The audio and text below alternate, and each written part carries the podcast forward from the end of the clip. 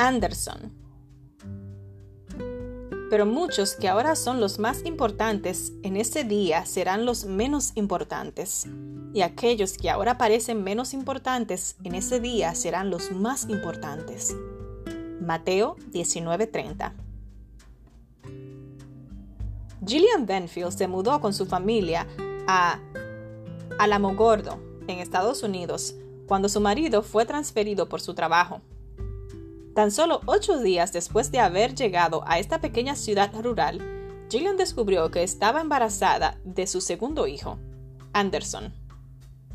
Durante una consulta de rutina, el doctor le dijo a Gillian que había observado marcadores ecográficos consistentes con el síndrome de Down.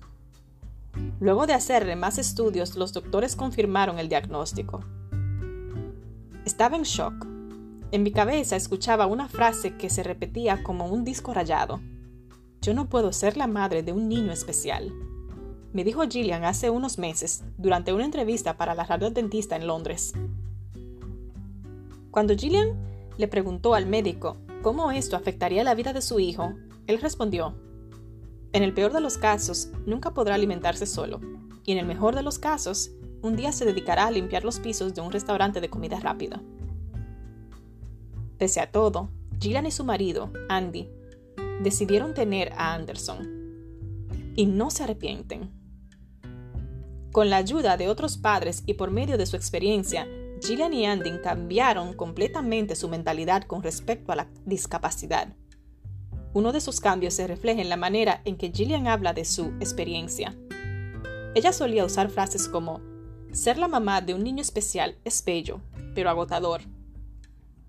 Ahora, para reflejar la belleza y la complejidad que implica ser la madre de Anderson, Gillian decidió erradicar la palabra pero de su vocabulario y reemplazarla por la i. Ser la madre de un niño con discapacidad es la cosa más difícil que he hecho y no lo cambiaría por nada. Ser la madre de un niño con discapacidades es agotador y vale la pena el esfuerzo. Escribe en, en el libro llamado Cinco consejos para el consuelo espiritual de padres con hijos con necesidades especiales. Gracias a su experiencia, Gillian aboga por diagnósticos imparciales para los padres de niños con síndrome de Down.